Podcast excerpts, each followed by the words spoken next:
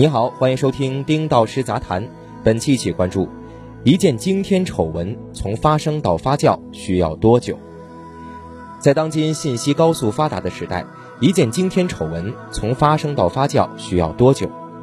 一小时、五分钟、一分钟、十秒钟？有一家自称将成为全球第五大经济体的企业，给出了这个问题的全新答案：十天。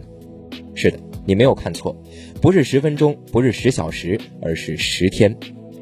二零二一年八月七号晚间，微博用户赵红民发布博文：阿里巴巴认证员工匿名称，领导要求下属 KTV 陪客户，被客户猥亵灌醉后，领导开了房间，进出房间四次，同时实施了强奸，和 HR 及 P 十都反馈了无结果，受害者在食堂发传单。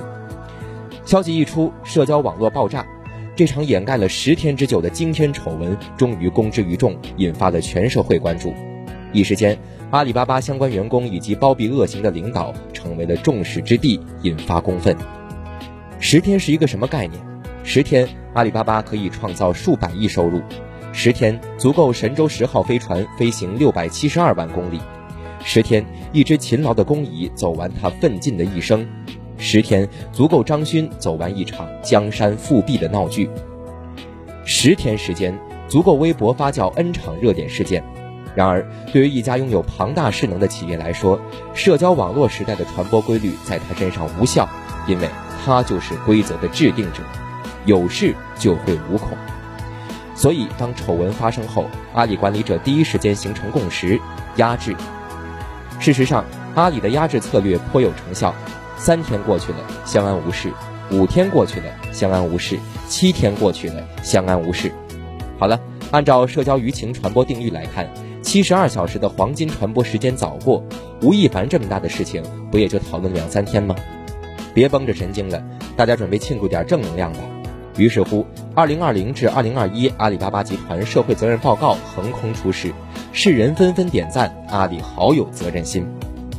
这两件事情一美一恶几乎同时上演，就像一幕精彩的舞台剧一样。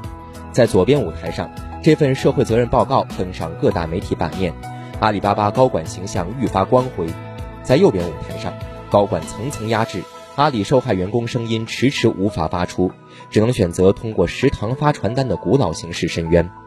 何其讽刺！何其讽刺！何其讽刺！正如华尔街参考的林默所言。你不能从一个人渣身上推定一个公司的问题，但你能从一群明哲保身的人身上窥见一家公司的病态。